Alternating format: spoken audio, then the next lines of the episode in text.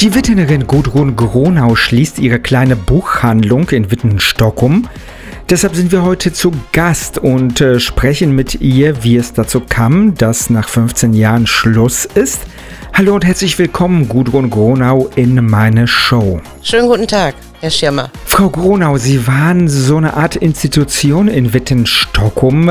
Weshalb schließen Sie Ihren Laden? Der Grund ist die Wirtschaftlichkeit. Also es rechnet sich wirtschaftlich nicht mehr, dieses Ladenlokal weiter zu öffnen. Leider. Die Kunden, die sind natürlich traurig. Mit Ihnen haben wir auch gesprochen. Also wir waren immer sehr gerne hier als Familie, weil Frau Gronau uns sehr gut beraten hat und hat immer ein offenes Ohr gehabt für die Kinder und äh, war immer herzlich. Das, die herzliche Art werden wir einfach vermissen in Stockholm. Warum? Ja, weil es wenig Einzelländer gibt, die irgendwie hier so herzlich noch sind. Die meisten sind ja große, große Geschäfte, wo man relativ unpersönliche wurde man beraten, wenn man Fragen hatte. Sagt Cornelia Jägerstiele und wir hören die Glocken der evangelischen Kirche in Witten, Stockholm läuten. Hallo und herzlich willkommen zur Marek Show von und mit Marek Schirmer. Marek Schirmer. Marek Schirmer. Marek Schirmer. Marek Schirmer. Und Marek Schirmer für euch hier im Radio.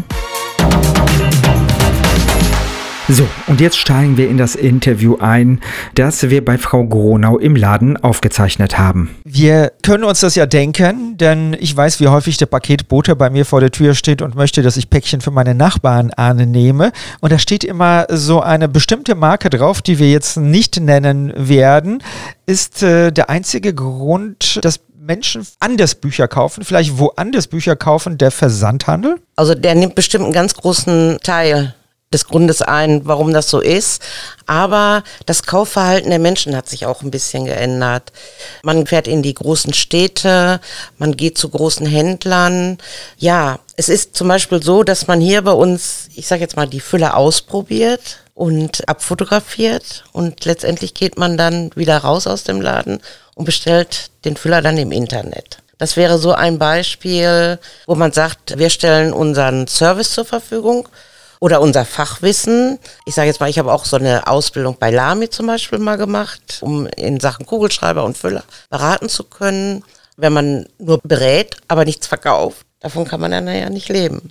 Ein so ein Punkt. Oder man geht auch hier rum und äh, man fotografiert auch Geschenke oder Deko-Ideen. Ja, und nur kaufen tut man dann woanders. Und das ist in den letzten zwei Jahren besonders schlimm geworden. Wird immer weniger. Seit 15 Jahren haben Sie den Laden. Sie sagen, seit zwei Jahren ist es äh, schlimm geworden. Ist das nicht so ein schleichender Prozess gewesen? Ja, ist schon schleichend. Wir überlegen ja schon seit zwei Jahren, was wir tun können, um dem entgegenzuwirken. Aber da gibt es nichts. Viele Leute sagen, mir ist wichtig, dass es lokalen Einzelhandel bei mir im Ort gibt, dass da nicht nur wegen der unteren Bahnhofstraße in Witten viele leere Lokale gibt. Und das Verhalten der Menschen ist aber trotzdem ein anderes. Das ist, glaube ich, auch Ihre Erfahrung. Genau so ist das. Genau so ist das. Also ich will jetzt nicht sagen, jeder ist sich selbst der Nächste, aber es geht schon in diese Richtung. Jetzt steht 50 Prozent auf alles. Das ist wie mit dieser Werbeslogan 50% auf alles, außer auf Tiernahrung, kennen Sie ja auch. Jetzt erinnern sich viele Leute, dass es sie gibt. Hätten sie nicht häufiger Sale und Schlussverkauf ans Fenster schreiben sollen? Tja, das ist jetzt die Frage. Also wir sind hier total überrollt worden. Anfang Januar haben wir das große Schild ins Fenster gehangen. Wir schließen 50 Prozent und wir haben viele neue Leute kennengelernt, die hier bei uns gekauft haben. Aber es gibt es gibt sowas wie eine Buchpreisbindung. Das heißt, Bücher können Sie ja gar nicht billiger verkaufen. Nein, da haben sich auch einige geirrt, die auch dachten, auf Bücher gäbe es diese 50 Prozent, was natürlich nicht der Fall ist, da wir einer Buchpreisbindung unterliegen.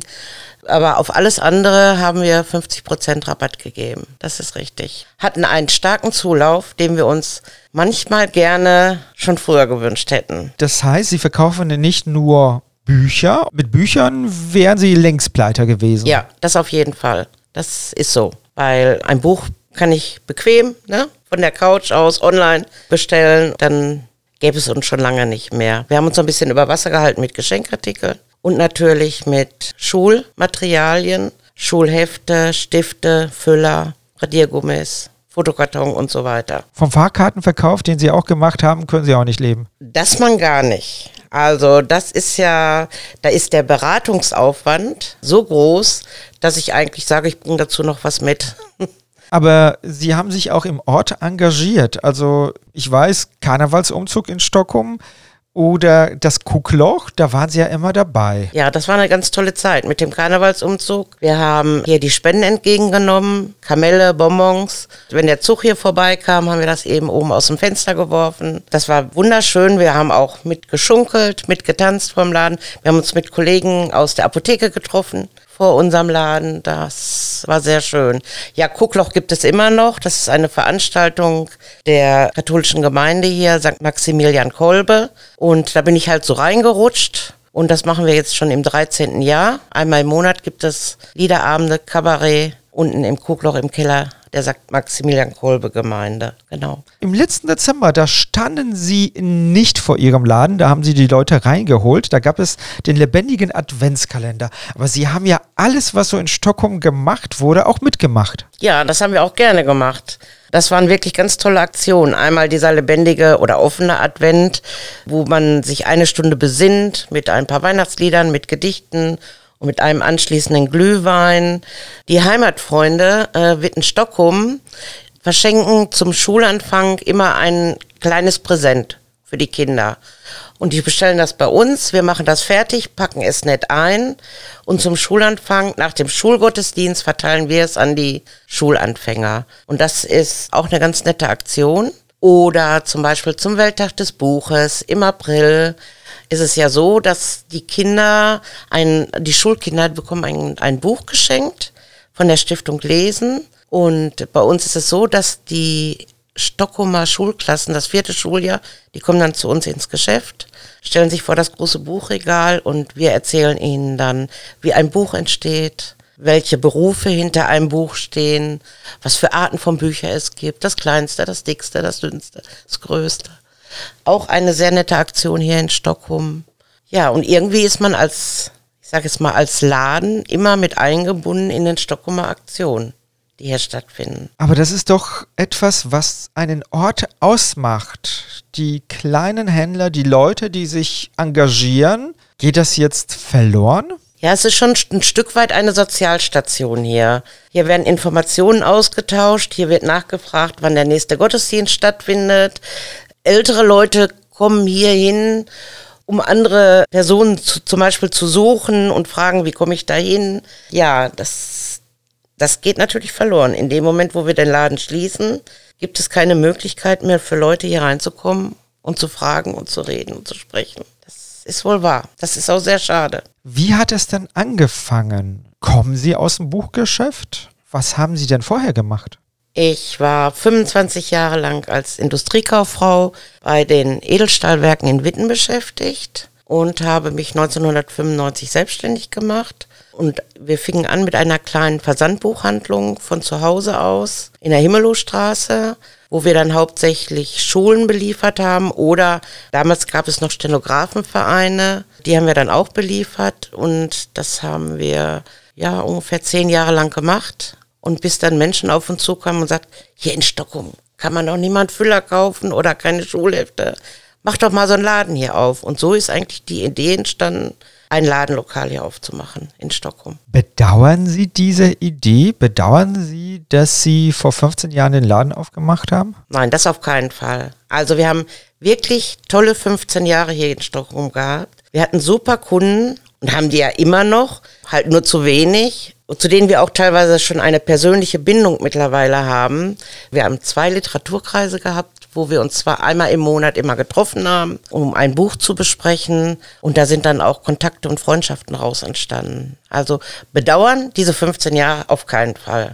Das war schon eine schöne Zeit. Das heißt, Sie lesen auch selber gern? Ja, auf jeden Fall wir mussten ja auch Empfehlungen weitergeben und da muss man schon wissen, man muss vielleicht nicht jedes Buch gelesen haben, aber man sollte schon wissen, was drin steht. Wie viele Bücher lesen Sie denn pro Jahr? Hm, schwierige Frage, ganz schwierige Frage. Kommen Sie zum Lesen? Nicht so oft, aber ich muss schon, ich muss mich ja zwingen, auch zu lesen. Sonst kann ich ja den Literaturkreis oder die Kundenberatung äh, abschreiben. Nein, nein, ich lese schon, weiß ich nicht, 50 Bücher im Jahr? Also wenn Ihre Kunden auch 50 Bücher pro Jahr lesen würden und die hier kaufen würden, gäbe es sie auch noch weiter.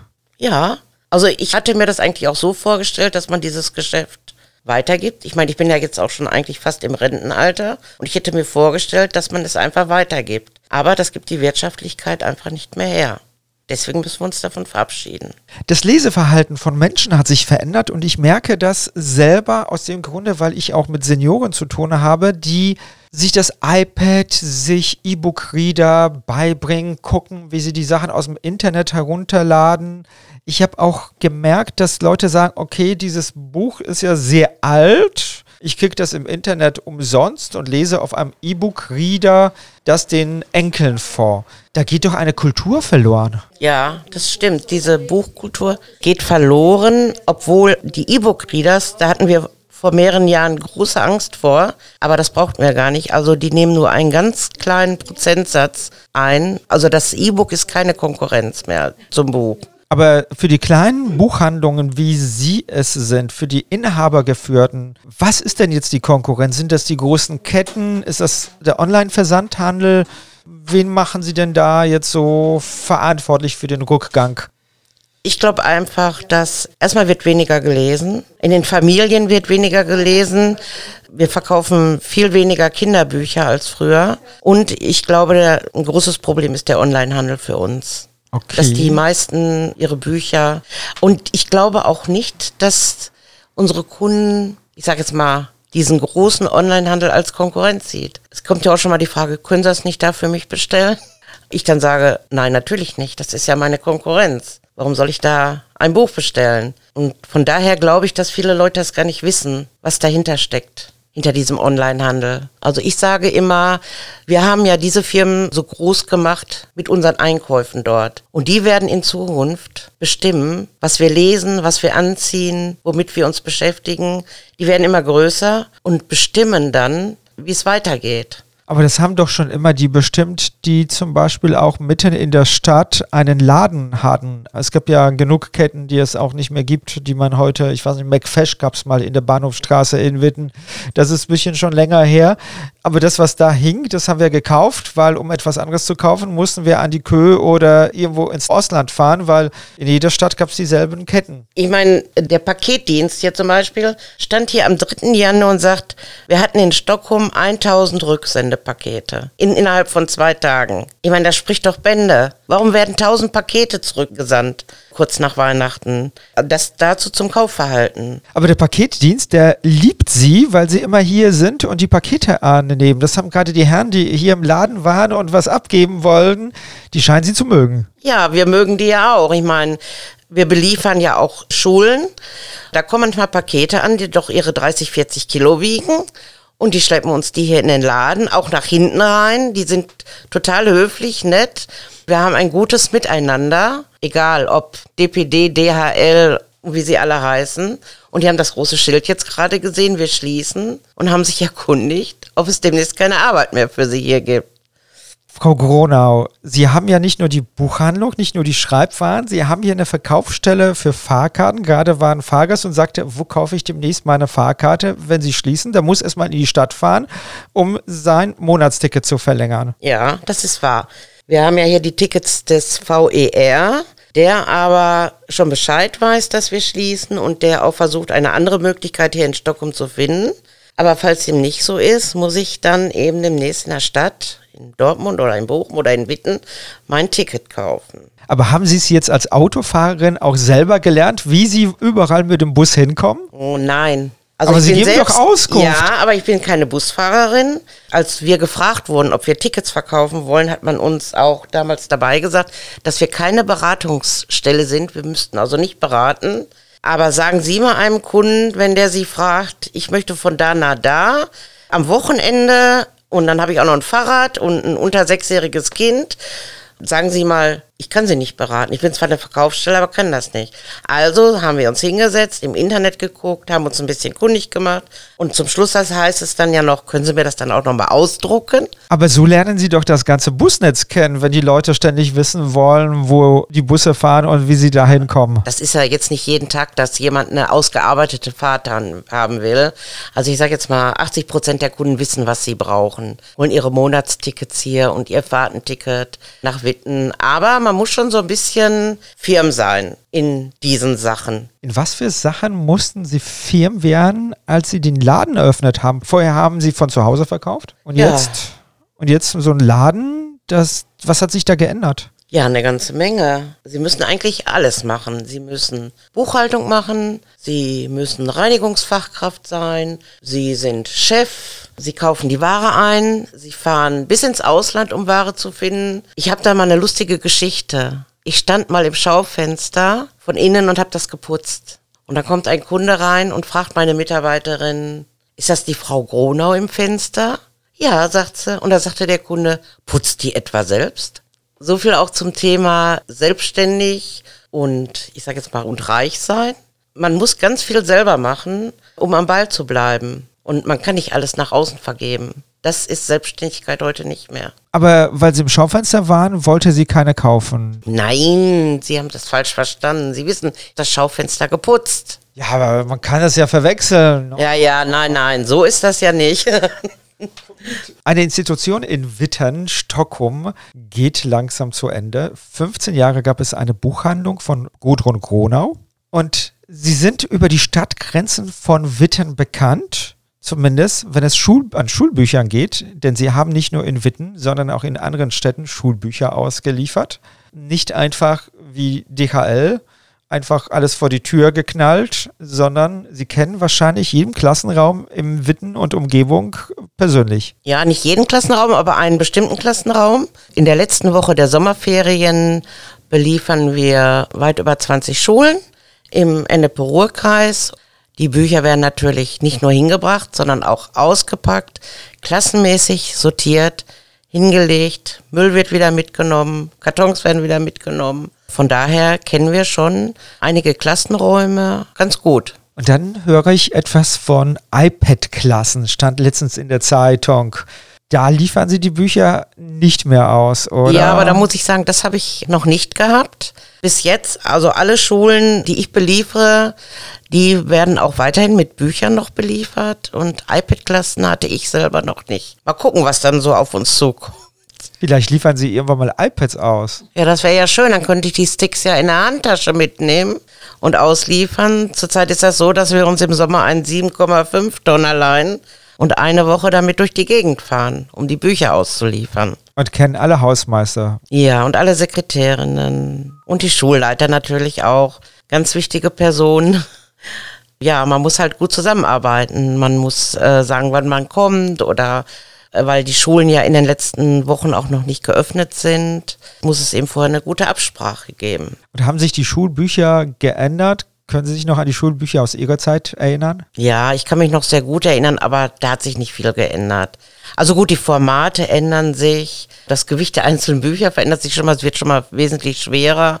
Und natürlich die, die Vielfalt hat sich geändert. Also ich kann mich nur erinnern, ich glaube, ich hatte sieben oder acht Bücher in meinem Tornister und heute ist die Vielfalt der Schulbücher schon enorm. Frau Gronau, 25 Jahre haben Sie Bücher verkauft, 15 Jahre haben Sie den Laden gehabt. Der hat Ihnen, wie ich so rausgehört habe, auch sehr viel Freude gebracht, aber es war auch ein Stück weit Entbehrung, denn in Urlaub fahren war es nicht mehr so leicht möglich. Worauf freuen Sie sich denn, wenn der Laden nicht mehr existiert? Was würden Sie dann machen? Ja, ich würde dann vielleicht einmal zwei Wochen mit meinem Mann zusammen Urlaub machen, am Stück, ohne daran denken zu müssen, dass das hier alles weiterläuft im Laden. Darauf freuen wir uns. Sie haben das gerade so betont, zwei Wochen an Stück. Das heißt, das war bis jetzt Luxus für Sie. Ja, wir sind mal vier Tage oder ja, ich glaube, das allerhöchste waren mal fünf Tage oder sechs Tage, die wir in Urlaub gefahren sind, ja. Warum? Ja, das hat ja auch äh, wirtschaftliche Gründe. Ich sage immer, man zahlt einmal den Urlaub und auf der anderen Seite muss man Mitarbeiter bezahlen, die natürlich in der Zeit das Geschäft offen halten. Ja, und dann sagt man sich, ach nee, machen wir demnächst. So. Und gibt es ein Ziel, wo Sie hinfahren würden? Ja, in den Norden. Schweden, Norwegen würde uns sehr interessieren. Gibt es ja auch Bücher? Ja, natürlich gibt es Bücher. ich habe die Frage falsch gestellt. Also gibt es da auch Ziele, die irgendwas mit Büchern zu tun haben? Oder? Nein, das weniger. Das weniger. Oder wir, wir würden auch gerne Ausstellungen und Museen besuchen. Ich meine, unser Laden hatte ja auch samstags geöffnet, von 9 bis 13 Uhr. Ja, das Wochenende ist halt nicht so lang und in Zukunft stellen wir uns dann vor, auch mal kulturell unterwegs zu sein.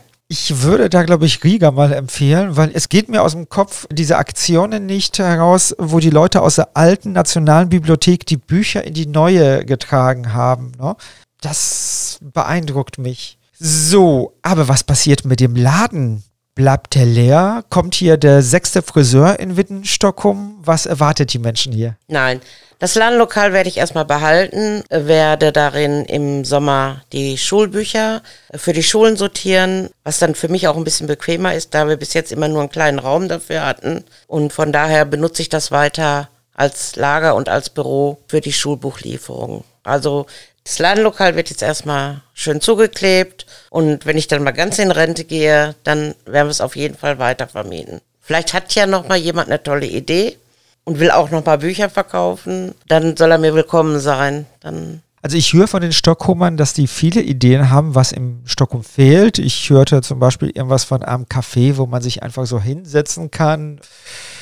Drogerie passt hier nicht rein. Das war auch noch so ein Wunsch. Aber finanzierbar ist das, glaube ich, alles nicht mehr. In so kleinen Stadtteilen wie Stockholm mit 6300 Einwohnern ist es schwierig. Ja, ist es. Also uns wurde angetragen auch schon eine Galerie, ein Lesecafé. Ja, also es kamen schon so diverse Vorschläge, aber da müsste man hier grundsätzlich umbauen und Auflagen erfüllen, die wir einfach nicht erfüllen können. Und von daher wird es immer ein kleines Lädchen bleiben. Eine Stunde im Radio und gefühlt 20 Minuten im Podcast waren wir zu Gast bei Gudrun Gronau im Laden. Und es gibt ja so typische Journalistenfragen, die man immer wieder stellt. Und eine wäre zum Beispiel, was liegt denn für ein Buch jetzt gerade bei Ihnen auf dem Nachttisch? Was lesen Sie denn gerade, Frau Gronau? Mm, zurzeit liegt auf dem Nachttisch das Buch Der Wahl und das Ende der Welt. Der Wall und das Ende der Welt. Ja. Ist es äh, die Ladenaufgabe auch das Ende der Welt für Gudrun Gronau? Nein, eigentlich ist das auch ein Mutmachbuch. Es geht darum, dass ein junger Mann ein Programm erfindet, welches voraussagen kann, wann es wieder zu einer Epidemie kommt oder also zur Pest oder Grippeepidemie. Dieses Programm spuckt ein Datum aus und der junge Mann zieht sich in ein schottisches Dorf zurück mit ganz wenig Einwohnern, wird von einem Wal gerettet, rettet die Bevölkerung, man hilft sich untereinander.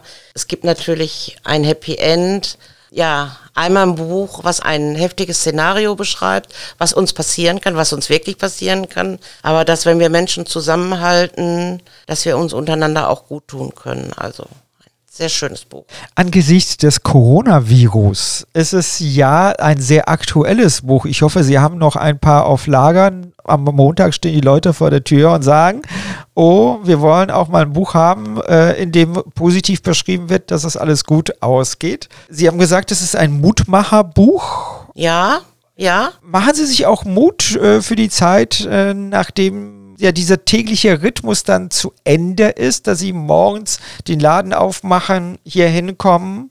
Das Leben ändert sich für sie. Sie müssen nicht Punkt 9 hier sein, können auch mal ausschlafen. Aber ist das auch mit Ängsten verbunden oder brauchen Sie da Mut Nein, zu? nein, ich habe keine Angst. Ich freue mich auf die Zeit, wo es vielleicht ein bisschen weniger zu tun gibt. Und wie gesagt, ich habe ja immer noch die Schulen, die ich in den nächsten Jahren betreuen werde. Und dann kommen auch schon morgens Anrufe. Ich muss sie jetzt vielleicht nicht gerade in meinem Büro entgegennehmen, aber ich freue mich auf das, was kommen wird und habe keine Angst vor der Zukunft. Nein, nicht mehr. Ich danke für eine Stunde mit Ihnen, Ja, für die Zeit. Denn so ein Radiointerview dauert ein bisschen länger, als man das äh, denkt. Und manchmal kommen auch die Leute hier zwischendurch in den Laden. Das haben Sie jetzt nicht gehört. Sie haben dieses Klingeln an der Tür nicht gehört, weil wir dann immer Pause gemacht haben. Ihnen einen schönen Abend. Machen Sie es gut. Danke, dass Sie uns zugehört haben. Bis bald. Ja, da ich danke auch für das Interview und wünsche allen Zuhörern auch noch einen schönen Abend. Auf Wiedersehen. Danke, Frau Gronau. Gerne.